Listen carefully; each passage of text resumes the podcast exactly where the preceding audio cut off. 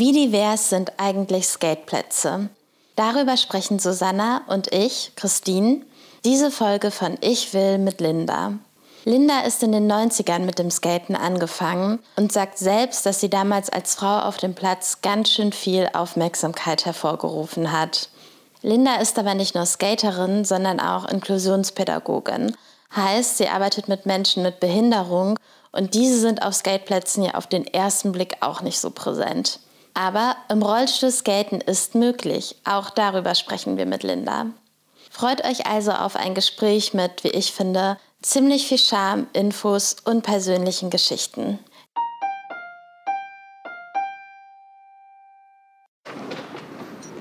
Okay, also wir sitzen hier gerade in der Sonne mit Linda. Linda, magst du dich einmal für uns vorstellen, wer du bist, was du machst?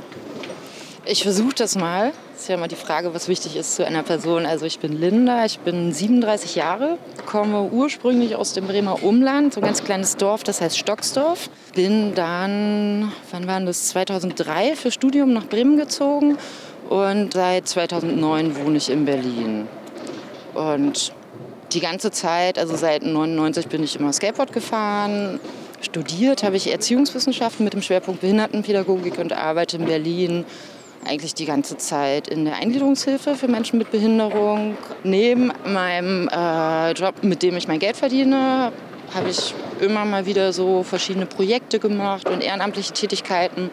Und das eine ist, dass wir vor schätzungsweise sechs Jahren haben wir in Berlin mit Freunden den Verein Drop-In e.V. gegründet. Das ging los mit Skateboardfahren für geflüchtete Kids. Da sind wir einfach mit Skateboards und Ausrüstung zu den Flüchtlingsunterkünften gegangen und sind mit denen Skateboard gefahren. Irgendwann schien mir das nicht mehr so dringend notwendig. Und ich habe dann über den Verein ein Angebot im Rollstuhlskaten ins Leben gerufen, was auch immer noch läuft. Genau, und wir sind ja auch auf dich gekommen eben durch das Skateboardfahren und vor allem eben durch Frauen in der Szene. Deswegen unsere erste Frage an dich, wie du zum Skaten gekommen bist. Ja, das ist auf jeden Fall schon ganz schön lange her. Ich glaube, da gibt es so eine Mini-Vorgeschichte. Das muss 98 gewesen sein. Mhm. Ähm, wie schon gesagt, ich habe damals in einem sehr kleinen Dorf gewohnt. Und die Kleinstadt nebenan, Twistring, da haben sich die Jugendlichen getroffen. Und das war eigentlich immer dasselbe Schema. So, die Jungs sind da mit ihren Skateboards über Fahrradständer gesprungen und die Mädchen saßen daneben und haben zugeguckt und haben die Jungs bewundert. Ich habe mich nicht gut gefühlt in dieser Rolle. Also ich, mir dieses passive, ich bin auch nicht der Typ oder zu der Zeit nicht der Typ gewesen, der unglaublich viel mit Menschen geredet hat. Ich war eher so Macherin und ich wollte da auch schon Skateboard fahren, habe mich aber nicht getraut. Es gab dann irgendwann mal, ich war da auch mit einem Typ zusammen, eine Freundin von mir war auch mit einem Typ zusammen, mit denen haben wir dann bei uns gezeltet auf dem Bauernhof auf der Pferdewiese und einer von den Jungs hat sein Skateboard vergessen. Und dann war das Skateboard bei mir auf dem Bauernhof und dann habe ich es ausprobiert und fand das ganz cool und das war für mich so das Signal, okay, jetzt hole ich mir mein eigenes Skateboard. Bin hier auch in Bremen ganz, ganz nervös bei Titus gewesen. Das kann ich mir vorstellen. Ähm, du hast es ja gerade erzählt, dass der Freund das Skateboard dann vergessen hat bei dir. Wie lange hat er es vergessen? Ich glaube nur zwei Wochen. Also für mich ist im Nachhinein weiter unvorstellbar, wie man zwei Wochen auf sein Skateboard verzichten kann. Aber ich hatte ein gutes Skateboard bei mir und konnte ausprobieren. Aber dann bist du damit sofort irgendwie auf den Platz gegangen oder auf den Schulhof oder erstmal so bei dir und der Umgebung? Ich bin viel alleine skaten gewesen. Ich war auf dem Bauernhof und da war Platz. Da kann ich ja auch gleich ein großes Dankeschön an meinen Papa sagen. Der hat mir nämlich gleich so ein paar Sachen gebaut. Also so eine kleine Rampe und Holzpalette mit Platte oben drauf und so ein Metallrail. Und dann hatte ich quasi meinen Mini-Skatepark bei uns auf dem Bauernhof. Und dann gab es ja noch den anderen Freund und noch einen Freund. Und wir haben zu dritt mit noch einer Freundin, die selber nicht geskatet ist, so ein bisschen die Skateplätze im Landkreis Diepholz unsicher gemacht. Oh, schön. die alle in wahnsinnig schlechter Verfassung sind mittlerweile. Noch genauso dastehen wie vor 20 Jahren. Wie waren denn dann, als du dich quasi, oder kannst du ja erstmal berichten, wie das dann für dich war, irgendwann rauszugehen? Du hast schon erzählt, ein Kumpel von dir ist dann auch angefangen zu skaten und eine Freundin von dir und dann seid ihr so in der Gruppe losgezogen oder wenn ihr jetzt auf Plätze gegangen seid, die einfach ein bisschen belebter sind oder die vielleicht auch mehr dafür bekannt sind, dass sich da Menschen zum Skaten treffen? Das weiß ich gar nicht mehr so ganz genau. Also ich weiß, wenn wir in, in im Landkreis Diepholz unterwegs waren, da war immer sehr wenig los auf den Skateparks. Und das war nicht das Thema. Wenn ich nach Bremen gekommen bin, wiederum war es sehr, sehr aufregend. Ich war auch tatsächlich das erste Mal so im Skateboard-Kontext in Bremen beim Endless Grind hier beim Schlachthof. Okay. Das war 1999. Ich habe noch das Poster bei mir in der Wohnung hängen, einfach damit ich dieses Datum nicht vergesse. Und das war aufregend. Also ich glaube, ich bin da auch nicht geskatet, sondern habe einfach, das war so meine erste Begegnung mit der Skateboard-Community und ich fand einfach alle Leute wahnsinnig nett. Das Publikum beim Endless Grind ist ja auch einfach noch mal ein bisschen anders, als wenn man zu so anderen Contests fährt. Genau, ich war sehr geflasht. Ich war danach dann fast jedes Jahr da. In irgendeinem Jahr, tja, keine Ahnung, so um 2001, 2002 rum, glaube ich, habe ich Roxy kennengelernt. Auch ein Mädel, das lange Zeit in Bremen gewohnt hat und jetzt in Belgien ist. Wir sind immer noch eng befreundet. Und die Sibel aus Bremerhaven die hier in Bremen eine Zeit lang sich um die Mädels-Session in der P5-Skatehalle gekümmert hat. Und ähm, Karen Schirm, die zu dem Zeitpunkt schon wahnsinnig gut Skateboard gefahren ist. Und das war dann so ein bisschen meine Crew in Bremen. Also mhm. wir waren damals vier Mädels. Ich hatte immer Angst. Also ich hatte Angst, wenn wir beim Sportgarten waren oder auch Plaza am Bahnhof. So, ich mochte mich nicht so richtig gut zeigen. Ich weiß auch, einmal sind wir nach Hamburg gefahren in die I-Punkthalle und da habe ich zu der Sibel gesagt, oh Sibel, das ist alles, alles so viel hier, du musst mir jetzt helfen. So, ich traue mich nicht zu skaten. Das hat ganz viele Jahre auch gedauert und da war es auch cool, so eine Gruppe von Mädels zu haben. Wie alt warst du da ungefähr? Ja, 2003, Anfang 20. Und kannst du jetzt so ein bisschen ausmachen, woran das lag, dass du dich dann nicht getraut hast? Allgemein war ich auch schüchtern und mochte nicht so viel Raum einnehmen. Und es war schon so, dass wir als Mädels mehr Aufmerksamkeit bekommen haben. Leute haben einfach mehr geguckt, weil es weniger Mädels als Skatepark gab. Das war mir unangenehm. Und da habe ich irgendwie gedacht, ja, jetzt sehen die, dass ich das noch nicht so gut kann und wie auch immer. Mhm. Genau, und da hatte das Geschlecht in dem Sinne eine ganz klare Rolle, weil wir dadurch mehr Aufmerksamkeit bekommen haben. Irgendwann hat sich das dann ja aber auch bei dir so ein bisschen gewandelt? Also, dass du selber dann auf Wettbewerben gefahren bist? Ja, ich habe mal bei ein paar Contests mitgemacht. Also zum einen haben wir halt hier beim Endless Grind mehrmals mitgemacht, aber das war immer in einer Gruppe mit vor allem Siebel, Roxy und mir und Karen. Irgendwann haben wir das einfach so gemacht, dass wir alle Frauen, alle Mädchen, die hier am Schlachthof waren, einfach mitgenommen haben und gesagt haben, hey, wir machen jetzt hier mit und wir fahren alle Mädchen, Frauen gemeinsam diesen Contest als Gruppe mit. Bin auch mal in Berlin so ein Mädels-Contest mitgefahren. Aber ja, das war jetzt nicht, nicht der Vordergrund bei mir beim Skateboardfahren und ich konnte auch, wenn Contests waren, habe ich Tricks nie gestanden, weil ich so aufgeregt war. Was ist eigentlich deine Meinung zu so Wettbewerben, wenn es dann spezielle Kategorien für Frauen gibt oder es Wettbewerbe gibt, wo zum Beispiel auch nur Frauen teilnehmen? Also denkst du, das hilft der Szene oder ist es schwierig aus irgendwelchen Gründen? Das fällt mir immer so ein bisschen schwer dazu, was zu sagen, weil eben diese mhm. Welt von Contests und Wettbewerben ist eigentlich nicht meine. Ich weiß, da, wo ich mitgemacht habe, bei, bei den reinen Mädels-Contests, da ging es auch viel um die Community und um die Gemeinschaft. Und ich glaube, für Mädels und Frauen, die gerne Contests mitfahren, war das auf jeden Fall hilfreich und ist auch hilfreich. Es sind wahrscheinlich wahnsinnig viele Faktoren, die dafür gesorgt haben, dass heute mehr Frauen skaten als früher. Und Contests können ein Faktor davon sein.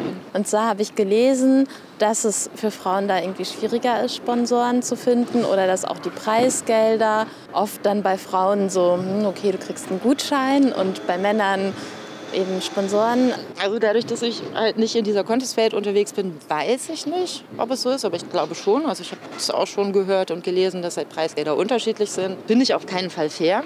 Thema Sponsoren ist natürlich, ne, wenn man sich die großen Skateboard-Firmen anguckt und schaut, okay, wer ist denn da im Team, dann sind es wahrscheinlich, wenn man alle zusammennimmt, sind es wahrscheinlich 99,9 Prozent Männer und 1 Prozent Frauen. Mhm. Was aber wiederum ganz schön ist, ist, dass es gerade in den letzten zwei, drei Jahren immer mehr Frauen auch in Teams von großen Skateboard-Firmen geschafft haben.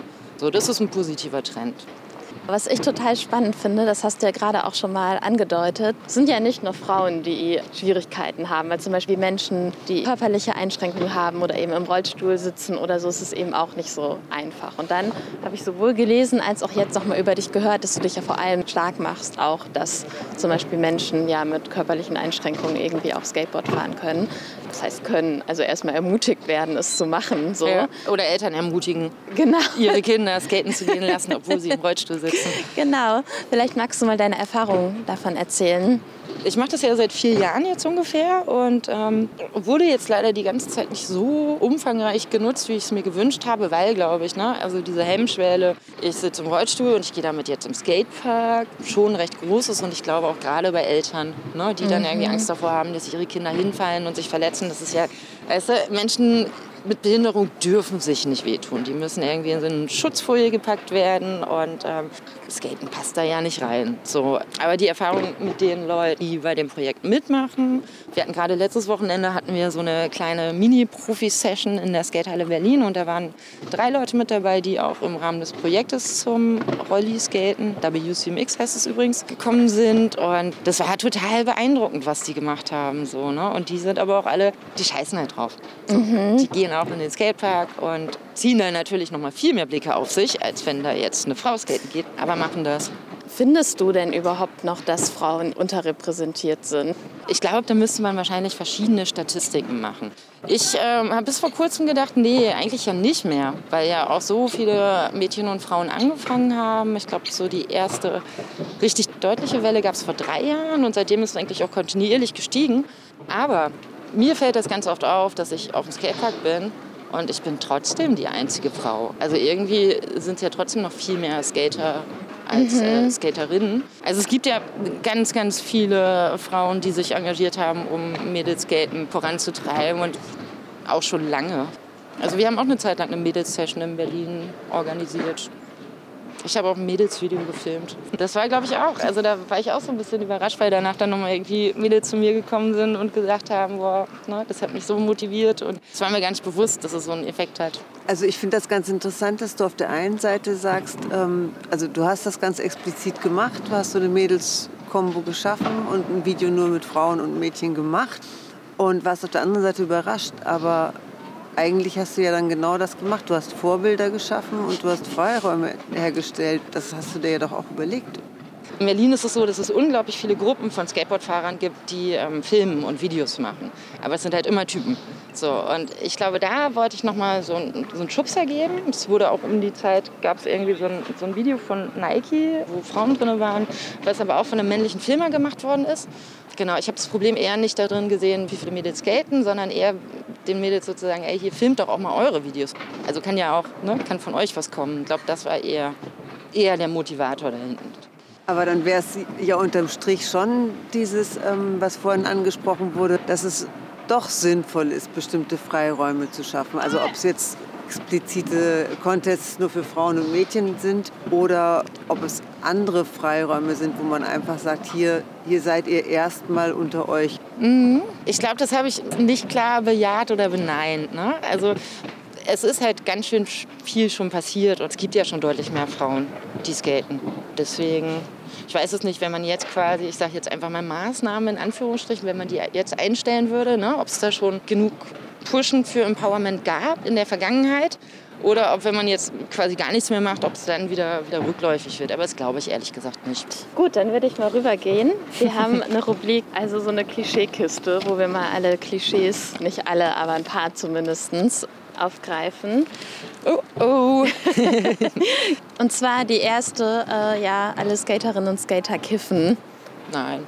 Okay, ganz klar. Es gibt auch welche, die ähm, Kokain nehmen, es gibt welche, die Bier trinken und es gibt aber welche, die ähm, überhaupt gar keine Drogen konsumieren. Es ist wirklich eine sehr, sehr heterogene Gruppe. Jede Person, die skatet, hat mindestens eine Narbe davon. Ähm, nee, glaube ich auch nicht. Also wahrscheinlich schon so 80 Prozent, aber nicht jeder. Ich habe drei. Und dann hat das Weiß-Magazin 2017 geschrieben, wer über 14 Jahre alt ist und zum ersten Mal auf einem Skateboard steht, wird sich blamieren. äh, nein. Okay, also die Medienwerkstatt ist auf jeden Fall ganz gut darin, Klischees zu reproduzieren. Dann habe ich hier noch zwei Sachen. Und zwar zum einen, dass die AnfängerInnen eher immer trainieren, wenn der Platz auch nicht so voll ist. Schön wär's. das ist total gemein. Ähm, Hintergrund ist einfach, dass die Skateplätze einfach so wahnsinnig voll sind. Im Moment zumindest bei mir in Berlin so, dass ich da nachmittags gar nicht mehr hingehe Und da ist alles. Da sind Anfänger, fortgeschrittene Kinder auf Rollern, manchmal auch Kinder mit Puppenwagen. Und ähm, es gibt bestimmt einige, ne, die dann eher morgens hingehen oder so. Mhm. Ich mache das auch, aber einfach, weil ich meine Ruhe haben will. Und dann noch ein letztes Klischee, das Skateboardfahren am besten in Gemeinschaft zu lernen ist. Ja, ja, okay. Ja, Endlich mal ein Klischee, was wenigstens also, ein bisschen das ist aber, ist, Ich weiß nicht, ob es ein Klischee ist. Das ist einfach meine Meinung. Und ich glaube, in der Gruppe lernt sich das schneller. Man motiviert sich gegenseitig, man guckt sich Sachen voneinander ab, gibt sich Tipps. Und das würde ich jedem raten, der skaten möchte und da Hemmungen hat. So, ne? Also einfach machen. Ich habe mich für so viele Dinge in meinem Leben geärgert, wo ich Sachen machen wollte und sie nicht getan habe, weil ich mir darüber Gedanken gemacht habe, was andere von mir denken können. Und im Grunde interessiert es die meisten Leute wenig. Und auch wenn die dann mal einmal zehn Minuten hingucken, so heißt das nicht, dass die dann den Rest der Woche darüber nachdenken, was für eine schlechte Figur du da auf dem Skateboard gerade gemacht hast oder so. Ne? Ja, kann ich mich auf jeden Fall mit identifizieren, was du gerade meintest. Auch, dass man sich über die Sachen, die man nicht ausprobiert, dann im Endeffekt ja. noch viel mehr ärgert. So.